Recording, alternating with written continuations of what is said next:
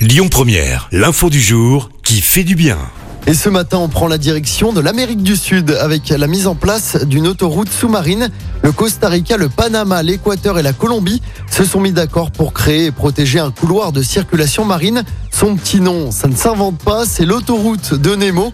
Le but, c'est quoi? Bah, C'est tout simplement de protéger les animaux dans des zones spécifiques alors qu'ils sont vulnérables aux activités de pêche et activités humaines de manière générale.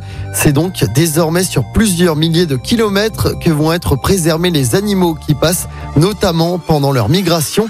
À noter que la pêche locale restera autorisée, mais à condition de ne pêcher que des poissons non menacés.